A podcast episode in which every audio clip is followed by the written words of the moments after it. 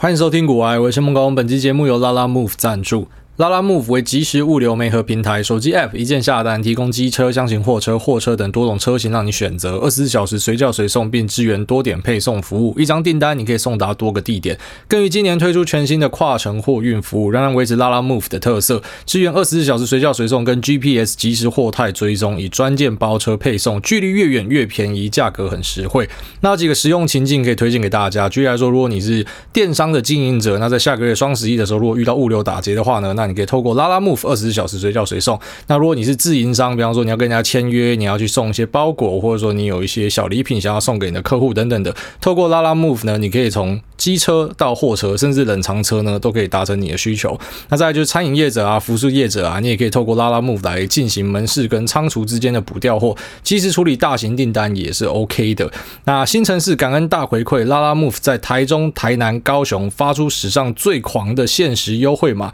新用用户不限车型，输入优惠码即可获得高达十次的五折优惠券。那双北的新用户也有五十元的优惠券两张。那详细的资讯呢，我就放在链接这边提供给所有需要的朋友。我是还蛮建议大家把这 app 下载下来，以备不时之需啊。那特别是趁这次有折扣码的时候呢，那欢迎大家都可以来用看看。好，那我们就来跟大家讲一下最近的市况了。然后首先昨天晚上真的是靠 Netflix 在 carry，然后 Netflix 直接又往上继续喷，已经来到六百三十几块了。就你可以想象吗？我们之前还录一集讲说网飞往地上飞这样，虽然就一直去吹捧网飞，说觉得她很强什么，可是就心里还是难受嘛，因为套牢这样，啊，就是选择在财报前一天大力加嘛，然后其实那个就是破坏纪律的一环，就是理论上我的每一笔资金都会有一个规划，我要打多少，我要分几批都是算好的，但有时候你就会觉得妈就想要信仰之跃一下，所以呢就很大胆的去做一个尝试，就那一天就是直接干进去之后呢，啊半夜起床尿尿四五点的时候，因为那时候是盘后公布财报嘛，就看到。网飞跌了十趴这样，然后心里就有一点闷这样，所以就录了那一集网飞往地上飞这样。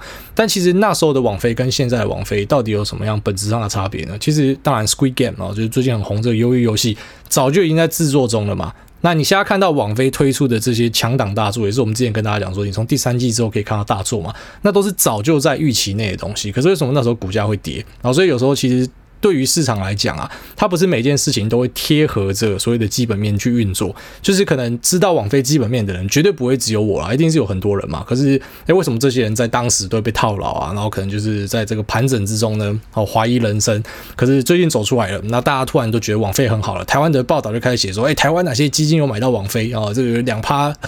有两趴三趴网飞的份额，所以赶快来买这个。哦，如果你看到这个去买的，你就是傻子啊！就是你为什么不直接去买网飞？你要去买说什么某某的。ETF 还是某某的基金有包到多少王菲？好，那个就有点本末倒置啊。好，那特斯拉最近的表现也非常的不错，我觉得最主要还是归因于他们 Q 三交出一个超级漂亮的伊朗叶尔成长了，二十四万台。那二十四万台，可能大家觉得嗯听起来很少，没错，因为丰田可能一个月就是一百万台这样。以量体来说，特斯拉是很小，可是以成长性来说是非常吓人。那特别现在的时空背景是车用大厂一大堆都在这个啊缺零件啊，或者说缺料啊、缺晶片啊。那这些造车的人呢，当然我今天如果拉不到料，我整个车子就组不出来嘛。所以其实很多车商他们目前的第三季的数据开出来都不好看啊。举例来说，像 GM，它 Q 三的 delivery 是一样一。衰退了，负三十三趴。那现代呢？这个 year on year 呢，小小衰退有一点八趴。Kia 呢，四点七趴。韩系大厂还好。那 Toyota 呢，有看到二十二趴的一个衰退。那汉达呢，有二十四趴的衰退。那 Volkswagen America 就是北美这部分呢，是八八点二趴的衰退。好，所以其实车厂的部分确实就是印证了车用晶片缺货这件事情。那为什么特斯拉可以去逆势成长呢？其实我觉得最主要原因还是跟就是他们的规模小。啊，是有很大的关系的，然后以及那，特斯拉的工厂在中国这边啊，所以它可能可以很直接的去掌握到一些零件这样子，所以其实以目前啊。在车厂这部分看起来，就是特斯拉的成绩开出来是特别好的。那股价表现呢也是很强势啊，就是它并不是一个怎么样空穴来风。那时候大家讲说，哎，怎么特斯拉突然又涨起来了？那最近一些数据又显示说，它的空单部位持续的就往下降。哦，在一些统计里面，交易者哦，专业交易者的这个啊空单的部位呢，更是来到二零一零年的新低。然后这什么意思？就是说大家不想玩了啊，就发现说一直去做空它，自己被嘎到天上去。然后可能就像那个啊 Michael Burry 一样，Michael Burry 他空的部位大概是在五百多块的位置。它其实从来都没有回本过哦，除非它在更高点有在加空。但是以我对这些做空机构，然后以及这些做空人的认识，他们一般来说都是先空好，然后才放消息，然后就他会靠放消息把这个股价往下灌杀一波。那当时这个 Michael Burry 也是有出来放消息，哦，灌了一天，然后就一路被赶上天，然后之后有两次回去踩到它的成本线的位置，但是就是。很邪门，我觉得真的很邪门，就是踩到它的成本就反弹了，所以根本就从来都没有让它回本过，除非它真的有持续在加空。但是因为它使用的工具呢是选择权的 put，也就是说它会有一个到期日的问题啊，我相信它应该是不会用那种很短的期权，因为它可能是相对有耐心，像那时候等次贷啊可能可以等好几年这样，所以呃以特斯拉的案例呢，它可能也是我在猜想啊，至少是一两年的期权吧，但是。慢慢的哈都会到期。如果说真的没有杀回去它的五百多块的位置的话呢，这个部位就是跟丢到水里面一样。那我觉得是不太乐观呐。我对它的这个操作呢是觉得不太乐观。虽然它的其他操作是真的蛮蛮炫炮的，但是啊在特斯拉这件事情上面，其实它也不是第一人啦。就是太多啊这种所谓的空军要去做空啊，然后最后面呢就是每个都铩羽而归。不过特斯拉的特性也蛮特别的，就我觉得看它过往的表现，它是一个当。燃料越多，它会涨越高的一个公司，也就是说，它需要空军啊。就当今天空单都回补的时候，可能反正我心里会觉得有点怕怕的，你知道吗？就是要很多人看坏，这才是好事啊！有很多人进来放空，这才是好事。要有燃料才火箭才喷得上去啊！所以目前特斯拉，我个人觉得这个交成绩是非常漂亮啊，特别是在全世界的。车用晶片都在缺货的状况之下呢，那可以有这样的成绩是很厉害的哦。但当然也不是说其他人就是烂啊，因为其他人的这规模真的太大，像什么 Toyota，它规模真的太大了，所以呃，它在这供应链管理上呢，一定也会相对辛苦了。然后那美国政府现在也要介入了嘛，就是要呃，可能这些啊、呃、晶片制造商啊、供应链啊，大家会提供资料，他要去查说到底是他妈谁在囤货。那其实这个东西，呃，马斯克在两三个月前的推特就讲过嘛，就说目前其实很多的这个车厂呢，可能他们都有在囤 MCU。啊，就是 Micro Control Unit，那 MCU 就是一种晶片的啊。简单来讲，它是一个比较简单的晶片。我们用在手机里面的晶片呢，一般是这个 SOC 啊，就 System Chip。那可能这个晶片呢，SOC 晶片里它就是包含说什么 CPU、GPU，然后这个呃影像处理晶片啊，全部都是 All in One 这样子。那 MCU 就比较单纯，你可以想象成它就是处理一个比较简单的讯号，它不需要像手机有这样复杂的运算。然后在车子的这个电脑里面呢，可能就是自动驾驶那个是比较复杂的晶片啊，但是一般的什么方向灯啊。那后照镜的一些显示啊什么的，那可能就是用很简单功能就可以达到。就像什么电风扇里面也会有这种 MCU 晶片嘛，那冷气里面啊这种什么变频、定频的，应该都会有一个这个 MCU 晶片啊，不止一个啊，就是说它会有好几个。那反正它控制的功能就是很简单，可能就是亮暗啊，或者是非常简单的温控这样子哦，就是一个非常非常单纯的东西。可是这个东西虽然它是非常便宜哦，但是就在这个缺货状况之下呢，哎，还是呃可能就是这种一票难求的感觉。而且像当时的被动元件，好，它本来是一个趁斤。论两卖的东西，可是突然一瞬间，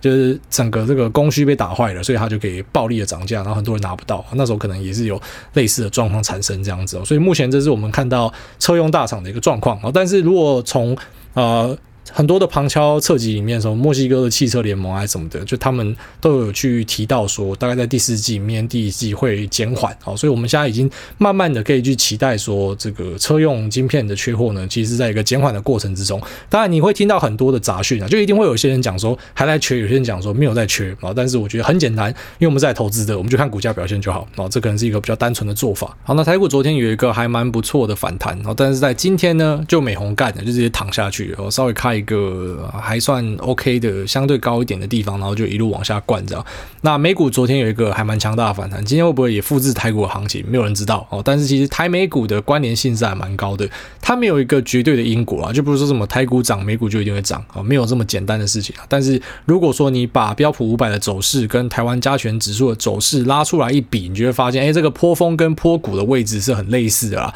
那基本上我们跟美国股市的这种啊这关联性呢，我个人觉得是还蛮强大的。所以，当今天可能美国股市没有太好的时候，啊，台湾股市也不会太好啊，你也没有办法吃到豆腐啊，就你不能说什么这个台股领先，然后就在美股这边去放空什么的，这应该是比较困难的操作啊。但是目前两个市况其实都是呈现着一个以短期的趋势来说，它是一个下跌趋势啊。那下跌趋势要怎么样去看？其实就很简单，就是它是不是在三天五天内一直有一个新低价？是的话，那就是一个下跌趋势。所以在下跌趋势里面，我给大家建议是，你不用太快的去把子弹打掉，因为你真的不知道。底在哪里哦，可能在下跌的第一天，你就在一些群组里面看到有些人很高兴，哎，这个终于跌下来了，妈的，赶快买进去啊！就没有想到一跌就是一个礼拜、两个礼拜。那严重一点，可能就像这个成长股那时候修正三个月，好，三个月越来越便宜，你在前面就把子弹打掉，那就非常的痛苦。那当然痛苦与否，其实也是看个人啊。就是有些人他其实就是内建的抄底的基因哦，就是说他对于抄底这件事情、套牢这件事情是没有什么感觉。我觉得查理蒙格就是一个，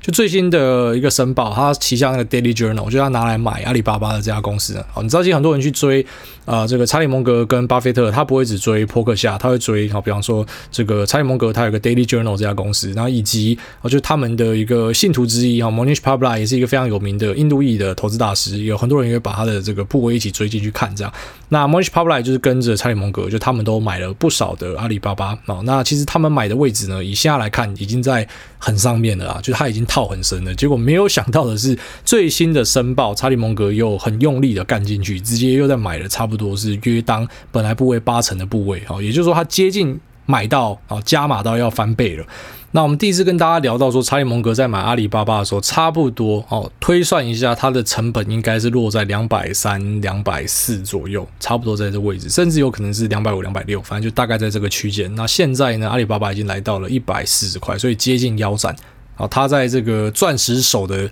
呃，接刀的状况之下呢，从两百四接到了一百四，我觉得还蛮屌的。就一般人可能在这时候已经受不了出去了。但是其实就像我们之前有跟大家聊过查理蒙格这个人嘛，就他的生平这样。那他不是一般人啊，讲白一点就这样，他是一个经历过许多挫折跟悲剧的人。那后来呢，啊，他跟他的朋友一起搞一个基金嘛，然后最后面认识了这个巴菲特，然后跟巴菲特一起搞扑克夏嘛。在这个过程之中，他自己经历过的腰斩可能应该有三四个以上。哦，所谓的腰斩，并不是说单一部位腰斩啊。我今天买了好几只股票，那有一只跌掉五十趴，哦，这个可能对他来说是小 case。以他自己的经验呢，这种三四次腰斩，我们讲的是总部位，你就想象你的财产。不见一半哦，在股票市场的财产直接不见一半，这可能一大堆人会直接受不了。但是他经历过这样的事情好几次啊，所以对他来说，我知道现在很多人在论坛上会讨论到他，哎，他还好吧？这样接刀可以吧？我我觉得这想太多啊，因为他 超级有钱的哦，除非你今天比他有钱啊，不然其实真的不要想太多，我觉得他应该是 OK 哦，就是这个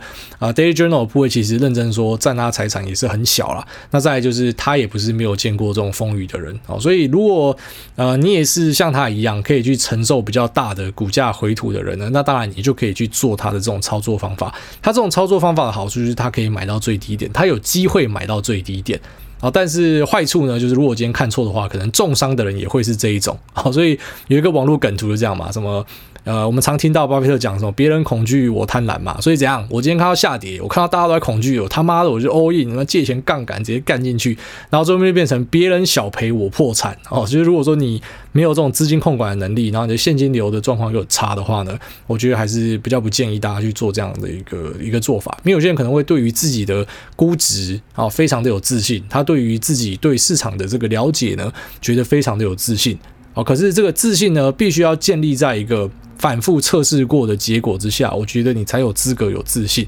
那也就是像我今天跟我一个朋友聊天聊到的东西啊，因为他比较新，我在教他这样，那就聊到一些东西。那我就跟他讲，这就像掷硬币啊。我们都知道说一个硬币啊，就是如果说这个硬币没有贯铅啊，那这个两面的切削都差不多的话呢，那其实如果我今天去掷硬币啊，掷的够多，你就会发现说那个胜率就是一半一半嘛，就 fifty fifty 这样。可是我今天只有掷三次，我可能三次都掷到人头嘛，所以我觉得。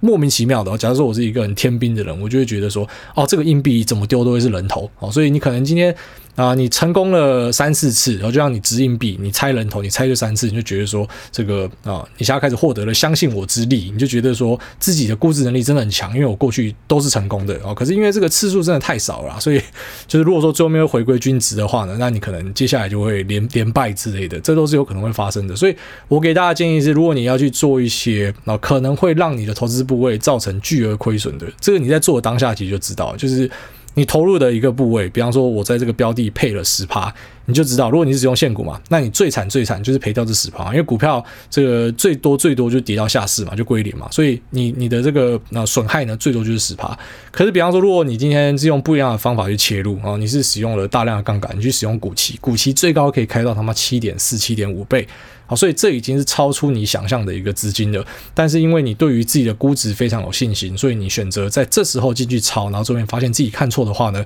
那是给一波就把你给扫出去的。好，所以其实大家可能都听过一个说法，就老手死在反弹。然后这句话我觉得是真的啦，因为新手呢可能啊意气风发一阵子嘛，像前阵子就是啊赚很多钱啊，当冲怎么冲都赚钱啊，然后这个辞呈都准备好了，要怎么样 diss 老板都想好了什么的，那就没有想到就最近就开始落赛嘛，赔钱嘛，乖乖的就把把那个磁尘给撕掉。记得我跟大家讲的，要弄到水里面拉一拉，拉掉，要水消掉，不然被老板发现那个资源回收处那边有一个磁尘，直接就很尴尬。我就以前对老板呛，然后现在又就变成客气这样。以前九点都在厕所当冲，然后现在九点就坐在办公室位置上认命这样。就呃新手可能觉得这样，因为他被吓到，他就不敢玩了。所以这也是某种程度的好事啊，就是你下一次呢，那好好的再回来哦，就大多数人最后面都会再回来啊，所以你就可能好好的调整心情，然后不要一次都把太多部位被压进去这样哦，可能下次就会更好这样。可老手就不一样，老手因为对自己非常有自信嘛，然后就是过去有成功的经验嘛，所以他可能就一直都在等待机会。那在这个等待机会的过程之中呢，有时候就会耗掉很多的震荡成本。那有时候最惨是晕车啦，哦，晕车就真的完蛋了。就是他今天真的非常看好某一个东西，那他也真的很厉害，他也做了很多的分析。那他对于市场上也的这个什么报价的状况也都非常的了解，都知道一切都很好。然后可是呢，最后面就是假设真的出了一个非常小几率的这种那 fat a l 事件的话呢，那可能就会造成一个非常难以想象的一个破坏了。所以在买任何部位的时候，都要有一个这 portfolio 的概念，也就是你不可以让你的持股非常的单一。啊，虽然一样，就是蒙格跟巴菲特他们都讲过类似的话，就是啊，你根本不需要太多标的。好，就对他们来讲，他们可能研究能力非常强大，他们对这公司非常了解，东西不用多。可是我觉得那个市场是有点不太一样的啊。就你今天是玩台股供应链的话，那是完全另外一回事啊。那如果你今天一样在玩美股的话，哎。就算你一样是跟他们在同个市场，可是你玩的标的不一样嘛？他玩的可能是一些这种比较偏传产的东西啊，就真的已经经营了他妈几十年的啊，你买的是那种新科技小股票，那这样的东西你当然不可以用一样的逻辑去持有啊。所以在现在的行情里面，我给大家建议就是，呃，保本是非常重要的，就是你不要过度的去消耗你的本金，你已经打进去的就算了啦，然后你已经打进去的，当然本来就是每次的修正。过去三四个月进场的人一定会感到很痛苦，那个是每次修正的必然的现象。但如果你手上有现金的，你你不会希望说你现在又打进去，然后之后继续跌，然后你就更加的痛苦啊。所以我会给大家建议是，你就更保守一点啊，就是稍微要加码的话，就再拉得更长一点。那或甚至呢，其实不用急着加码啊，就算等到反弹的弹回去原本的高点，你不要觉得说什么，哎，我之前都没有抄到底。你要想，哎，你如果当时去抄了底，然后最后面不是像。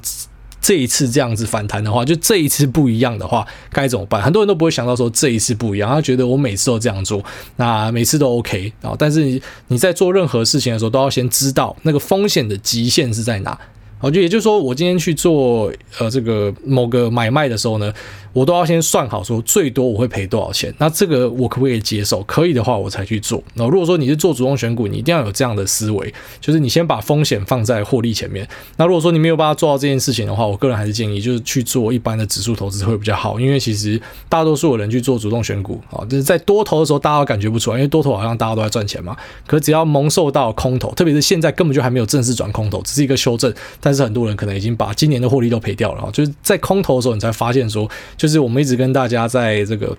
哦不停的叨扰，不停跟大家讲说，诶，你如果真的发现打不赢大盘，你就直接加入大盘就好，就。平常讲这个没有人要听啊，因为我可能随便买一个东西哦，它连续两天那个二十趴的涨幅，类似这样。那我神经病，我才去买一个大盘，可能一整年就是什么八趴到十二趴之间，我神经病哦，这个东西我他妈一天就可以十趴。但问题是你保不保得住啊？啊，你保不保得住啊？就是经历过这一波的下跌，然后这一波的下跌其实还没有到非常的严重，可是很多人已经把获利全部吐掉了。但你要看大盘，大盘到现在其实都还是有十几趴的涨幅，今年都还是有十几趴。好，所以只有在下跌的时候才可以去，就像那种。板荡是忠诚的感觉哦，疾风知劲草，所以永远要把这个退路放在心里面，然后就是你来股票市场的目的就是要追求资产的增长，当然有些人是寻刺激的，那是例外啊，找找乐子，像 LoveGG 这样找乐子的那个是例外，可大多数人是为了要去增加你的资产嘛。那增加资产有很多方式，你一个方法试了不行之后，你就去试另外一个方法，这都是没有关系的哦，不用太有那个自尊心或者想要硬拼硬熬，因为那可能不会有太好的下场。好，那我们就祝福蒙格啦，我希望他的钻石手最后面会撑住啊，然后以及你知道，其实老人家就是要开心的，我们就希望老人家最后面都可以有好的结果这样子。好，那现在国际的股市里面，我觉得当然。我自己想象中比较可怕的事情还是中国停电这一件事啊。然后那恒大，你确实在这个礼拜应该就比较少听到人家来讲了吧？那停电的东西反而越讲越旺，因为为什么？因为原物料持续上涨哦。原油的部分这个礼拜涨六趴，这个月涨了十六趴。今天呢又在持续的上涨哦。然后天然气的部分这个月涨了四十趴，然后这个礼拜涨了十八趴。那今天呢也在持续的上涨。就是我们目前看到这些原物料真的会吓到，会觉得哇靠！不是说没有通膨啊，不是说通膨是暂时性，可是他妈这也太可怕了吧？那再来就是我们可以看到中国这边最缺的煤炭啊，这个十月五号的资料呢是显示一天就涨了十三趴。啊，这个礼拜涨了二十八趴，这个月涨了五十一趴，煤炭他妈直接井喷射到天上去。那之前的节目跟大家提到说，中国这边的说法是说到九月三十号嘛，台商贴出来的公告也是这样，但是我那时候不这样认为嘛，我说这可能会变成新一波的周末鬼故事啊。那你看现在发电的成本又在持续的往上拉，那确实我相信有很多的厂应该之后就会收到更多的这种停电须知啊，那可能对于本来就已经很紧凑的供应链，又会造成更大的影响哦。所以我觉得这真的是一个。我不敢说它是全球股市修正的一个理由，哦，但是它确实是一个，就如果你手上会有相关性的，哦，就是你可能是终端产品的啊，你可能是品牌的啊，或者你可能是直接受到冲击的供应链啊，这个都要非常非常的小心。然后再次跟大家再提醒一下这件事情，因为目前原物料涨势还是没有停下来。那受害项目的讨论也从本来我们那一集跟大家提到的电零组啊，开始扩散到像有些人讲说航运的报价，货柜航运的报价之所以会大幅的下跌，也跟这有很大的关系哦，因为东西产能开不出来，那理论上哦，理论上不会反应这么剧烈吧？哦，只是有个说法是这样啊，就是其实有很多货柜蟑螂哦，就是他们在哄抬这个货柜的价格，所以他们遇到这样的事情，当然就急着先抛售嘛，因为可能啊，既然这个货做不出来，没电嘛，所以可能去下单去买货柜的这些单位也会变少。那他手上囤了一大堆东西，就赶快把东西抛出来之类。有个说法是这样说啊，所以货柜人可能也因为这样子受到了相当程度的打击。但是反过来，另外一个一样也是航海王散装呢，可能在这个啊这样的一个消息里面呢，它会属于算是受惠的啊，它会是受惠的。那怎么说呢？其实最主要就是因为散装的报价有分两种啦，哦，那一种是去签约的，就去走那种长约的，然后另外一种就现货船啊，那它就会跟着这个啊，比方说波罗的海指数一起在跑。那波罗的海指数就是 BDI 啊，这个 Baltic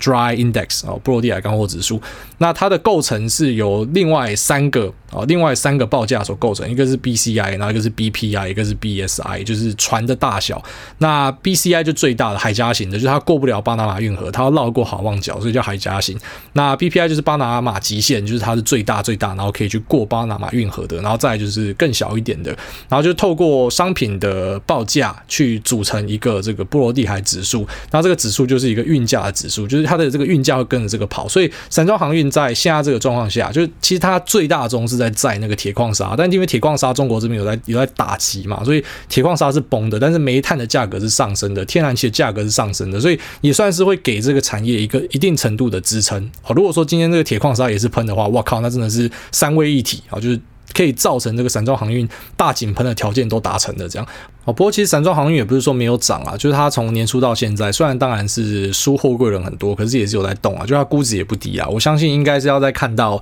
原物料有更夸张的喷射啊，这些会用散装船载的东西有更夸张的喷射，可能才会看到有新一波的族群带动啊。但目前的盘其实真的是属于比较弱势，也没有特别看到什么强势的族群。然后在美股这边可能就是有注意到像什么啊特斯拉啊，或是 Netflix 啊比较强势。那台股这边可能就是什么台肥、新农这种，就一般人他也。不会去碰的哦，就是这种呃肥料啊相关的股票，它有在动啊。然后塑化呢，哎，有一点有一点行情，一点点也没有到非常非常的明显，就是没有很大的主轴。就现在就是呃两大市场在走的都是在走一个呃修正的感觉啊，所以目前没有找到什么特别强势的东西。那还是给大家一个这个建议啦，就是说如果你发现心情真的会受到影响的话，就代表你的部位放太多了哦。睡着睡着指标是非常重要的，也就是说你今天会开始影响到睡眠，影响到工作，就代表说你一定是做了不对的投资啊，你可能是买太多了，或者你做了你不适合的投资方式啊，才会导致这样的现象。就最后面你不会希望说，呃，因为你来市场是希望你的资产增值吧，可是搞到你的健康状况被破坏掉，那就不好了哦。就是你一定会遇到很多的修正，未来还是会遇到。我们过去已经好几次沉默巡回了，未来一定还是会有哦，所以还是希望大家都可以找到适合自己的方式。好，那我们进入 Q&A 的部分。然后这第一位系统根本烂，他说听说股癌很催眠，那来到好，现在时间是凌晨三点左右，被外面的猫集体发情吵起来。那潜意识告诉我股癌好催眠，那这时候我就直接开启股癌的频道，跟一群猫尬声音。那最后猫群们终于安静了，感谢爱大让我好入眠。啊，OK，原来是。放股还给猫听的朋友，好，下面一位，请不要打手枪。他说以跌以跌，亚没跌。那今晚美股又崩了快五百点，这礼拜不知道会不会突破地下十六层。那问出了一个小菜鸡的操作建议。目前记忆体从年初包现在变亏损，PCB 因为中国占比七十趴以上也电梯向下，一去不回头。是该一趁台股低点直接出掉认赔，并换成指数型 ETF。二什么都不做，抱着等着涨回来。三卖掉抱着现金等之后有反弹再买其他个股反攻。四摊平之术。他说：“目前是有卖掉部分，并实行第一种策略，但看着加权指数也是越跌越深，总觉得反弹遥遥无期。”那感谢主委解答蔡记的疑问，祝主委永远不会拿到隔壁邻居的行李箱。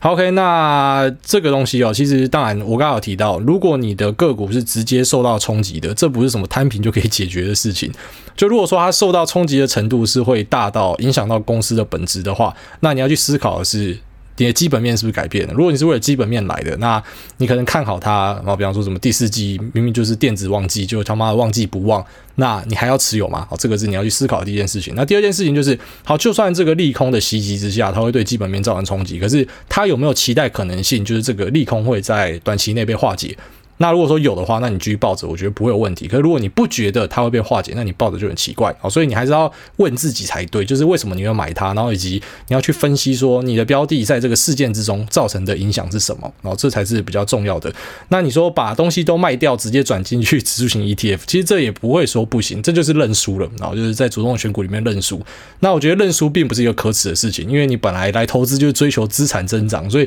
打不赢就加入是一个很正常的事情啊。如果说你啊。想要放弃的话也是可以啊，然后不过我个人是建议说，你也不用就是一样一样嘛，不要零到一的思维嘛，就你可能可以用百分比的思维嘛，你可能先呃。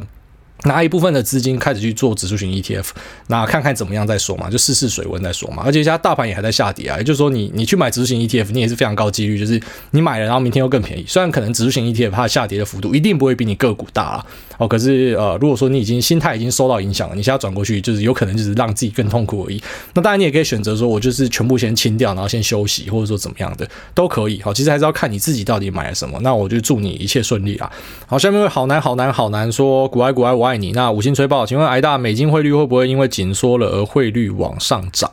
你说 taper 跟升息嘛，就理论上会影响啊。那我们也看到 DXY 就是美元指数转强嘛。那新兴市场也都在被提款，不是只有你台湾啦，就是新兴市场几乎都在被提款。那汇率也很多，就是该贬都贬了。那为什么台币没有贬？其实我觉得跟我们出口很强有关，就是一大堆台商在外面赚钱嘛，那赚回来就回来这个台湾买台币嘛，就推升台币的汇率。然后有很多中国的台商可能汇钱回来，然后外加现在大家应该都听到这种房地产的热度又起来了什么的，所以呃一大堆人在换台币啊，所以台币就一直撑在这边，因为。过往的案例是像像美国这样子开始收拢资金，外资在卖股票什么的，那我们就会看到所谓的股汇双杀，就是股票会杀，然后汇率也跟着往上下往下杀，因为他把台币卖掉换美金嘛，所以是不是就等于说他会去拉抬到美金，然后会把台币汇率往下踹这样？可是哎，这次是没有看到这样的状况，但是我们确实啊，确实是已经有看到这个 DXY 已经有一个底，就是所谓的美元微笑曲线已经做出来了。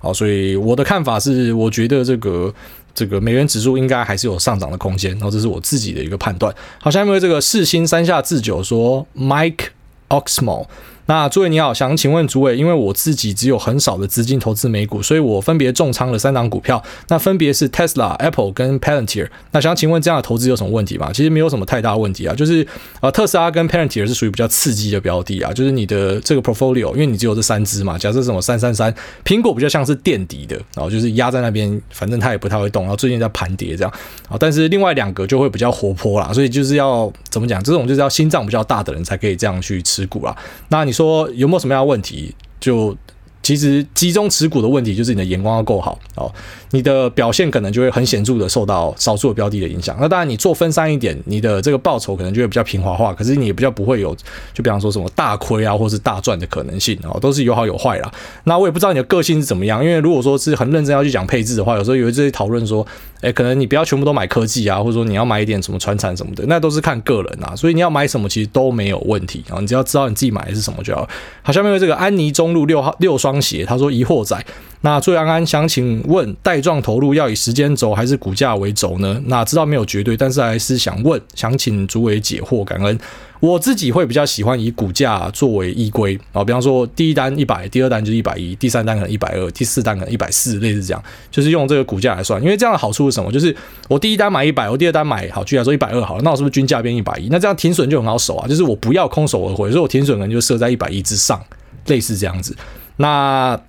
用时间轴去买其实也可以，可是用时间轴去买，我比较会把它当成是，就是我要建立长线部位，我会这样做哦。因为时间轴去买又不代表股价要进攻了，就是我还是比较偏一点点这种就是动能交易的成分。我比较不喜欢我的股票放在那边不会动，可是有时候就很好笑，像我呃好像是年初那附近跟大家讲说，妈好事多买都不会动，把好事多卖掉，卖掉之后好事多会动起来了。所以呃对，就像你提到的，就他们有一个绝对的好坏这样子。那以惯例来说，我个人是比较喜欢以这个股价作为是一个轴。好，下面一位鱼汤料他说。挨大五星吹捧，小弟第一次留言。那挨大你好，先给你五星吹捧。现在都在回听以前的集数，有说你可能一年会三到四个月去欧洲。那那阵子会录 podcast 吗？哦，之前当然是没有，因为 podcast 是在疫情就二零二零年三月之后开始录的嘛，我是那时候开始录的，所以从那时候到现在都没有出过国门哦。但是我自己在年底会去欧洲啦，应该也是去个几个月这样子。那我是希望我自己可以打完疫苗再去，你知道，就就不用在那边隔离。但是因为未必打得到，所以可能会在欧洲打疫苗，然后就符合他们的防疫规定，要隔离一下啥小的。然后之后就可能在那边窝个两个月、三个月，就我也不会想去哪玩啊。基本上那比较像是一个回娘家的行程。所以说会不会录 Podcast，我觉得还是会啊，因为就闲着没事就是可以录啊。然后特别是你知道，其实广告商就买了，买了当然录啊，可以赚钱，干嘛不赚钱？哦，但举例来说啦，如果我今天是就是没有像。平行时空，就像现在这么幸运，就是什么广告商赞助什么的。我个人觉得，我今天如果去度假，我一定就会停掉，我就不会再做这件事情了。所以，呃，就是因为可能这个目前的状况是这样，所以我觉得我会继续这样。因为其实录 Podcast 对我来说没有到很大的压力，或者花很多时间啊。我知道别人会剪接或什么，但其实我就是录完就直接上传，就这样。所以对我来说其实蛮轻松的。只是我最近呼吸道又开始有问题，所以就开始在咳嗽。所以我像我这集我我就录了好久，因为我每一个 QA。我就停下来咳嗽，像我现在要准备咳嗽，我待会就会停下来，然后咳完之后再去讲下一个。好，下面一位汤姆克伍兹，他说初入股海的物理治疗师。那各位大家你好，小弟是刚入股海十个月的小菜鸡，八月才听你的 podcast，那本来一直大赔大赚，直到听你的 podcast，那些浮夸的吹捧我就不说。了，但是听久了，你的投资心法竟然慢慢有所体悟了，开始懂得不要无脑杀进杀出，开始懂得存零零五零等等的 ETF，那还有很多投资心法都很受用，获利慢慢的呃越来越明显的增加，那不会常常抱过一座山，也懂得如何选股。我是一名物理治疗师，那今天在帮病。人治疗，对方是一位小妹妹，也是你的听众。今天我们聊了股票，她问了我都买什么股票，有没有买特斯拉概念股、苹概股。我说我的资产大部分在零零五零，一部分主动选股，但没有买特斯拉、苹果概念股，因为我觉得如果看到他们该买就买特斯拉和苹果，不要买概念股。那因为不知道那些概念股是不是真的有接到单，也说不定去年有接到单，今年因为产品设计改变，这间公司就没有接到单的。那对方小妹妹竟然说，你说话好像骨癌哦，然后才发现原来她也是你的听众，那也才发现你耳提面命的心法不知不觉都印在我的心中。那你真是股海人生导师啊！那另外这个小弟是刚到北部工作的物理治疗师，目前在松山区的和悦物理治疗所工作，我擅长的是骨骼肌肉症状处理。如果骨癌大大因为看盘久留不舒服，欢迎找我处理。那如果可以帮你治疗，真的是我荣幸。那如果真的来了，呃，说要找汤治疗师，他们就知道了。那这边祝福股癌大大股市绩效长虹一百年，婚姻幸福美满，呃，幸福美满，小骨癌健康长大，秋口一直很乖很可爱。好，非常感谢你。那对了，其实听我讲话讲久了，因为我就是始终如一啊，就是讲一样的东西嘛。那我知道有些人会觉得无聊，但是有些人就，比方说像这位汤治疗师，可能我也很感激，你知道吗？就你听完你觉得真的有效，那你觉得真的帮助你很多，这是最好的。因为我知道有些人听久了就讲说，诶、这个股癌都没有变化什么的，就有一些网络评论一定会这样写嘛。但是其实我认真说啦，就是。一个人，如果你真的找到自己的方向或是方法，你其实不会说改就改，就你的大原则就会是那样子。就像你今天去听巴菲特的股东会，你一定会发现说他讲的东西就差不多是那样。当然那是巴菲特，那我是我，他比我强很多，那是肯定的哦。可是就大方向是这样啊，那。其实我讲的东西也是我自己试出来的东西，就是我我觉得啊、可能推荐给自己的听众怎么样方法比较好。那我自己做又是怎么样的方法，我会这样做。那我我也会跟大家讲说，举例来说，像我自己是什么一路杠杆上来的嘛，可是我就会跟大家建议说，你不要杠杆，因为我知道我自己是很幸运才活下来的。好，所以我也只是把我自己的经验分享给大家，那都希望大家可以顺利。好，那有空再找你玩啊。下面为这个台中菜鸡说优质节目五星吹捧。那你好，癌大，可以说明你对美国无限举债对股市的影响？那已经举债拖累其他国家的看法吗？感恩癌大。呃，这个就是很经典的说法，就是说美国输出通膨给全世界啊，因为因为他们疯狂的 QE 嘛。那这个 QE 就是印钞票，讲白一点就是这样，就你可以直接想象成它就是在印钞票啊，就是无中生有的把钞票给做出来。那理论来说，那就是如果任何一个国家，举例来说，台湾如果今天疯狂的印钞票，会发生什么事情？啊，就。台湾基本面也是蛮强的啊，可是如果疯狂印钞票，应该你会期待台币会贬值。哦，就像是一些比较极端的国家，你知道，当我们今天出问题之后，他们印钞票，然后之后他们就开始这个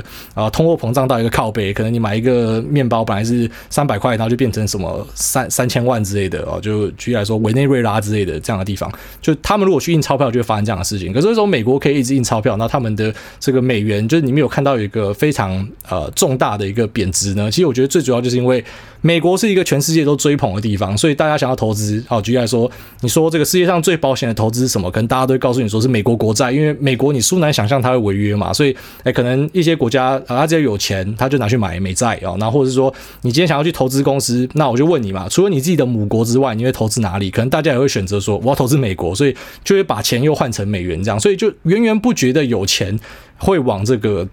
哦，美国这边输出，然后外加石油的本位算是以这个美元为本位，这样，所以美元有很多的力量去支撑它的价值。好，所以呃，这就是有些有些人讲说，他把这个通膨输出给全世界的原因。然后，因为美元大家不可以让它贬下来，应该说大家的买进就会让它的价格贬不下来嘛。可实际上，像我们在卖东西给给美国的时候，我们会跟其他国家竞争嘛，会跟韩国竞争或什么的，那我们就会不希望说我们的汇率是太强势的啊，因为如果太强势的话，那可能在价格上就没有没有优势。这样，所以比方说央行就会主升不主贬嘛。那其实这样子某种程度来说，就是牺牲了就是周围这些国家的购买力，然后去成就了美国。就是你可以。讲成是这样啊，所以呃，你说有没有这样的一个说法？是是有这样的说法，可是没办法，因为是世界最强的国家，这这就是现状。好，那希望回答到你的问题啦。好，反正总之就是这个举债的影响就大概是这样子。那对于股市的影响，就是你看到的，就是股市就会往上喷嘛，因为资金多就流进于股市里面嘛。好，这个最后一位哈，因为真的咳到不行，我都不会掉。下面为这个 YF Chen 他说八四年韭菜，没想到挨大竟然八十一年次，无限震惊，还以为已经三十二岁了，可恶，真是羡慕。嫉妒恨，希望癌大可以唱《珍珠美人鱼》的主题曲，安慰广大听众癌细胞。七彩的微风侧着脸轻轻吹拂，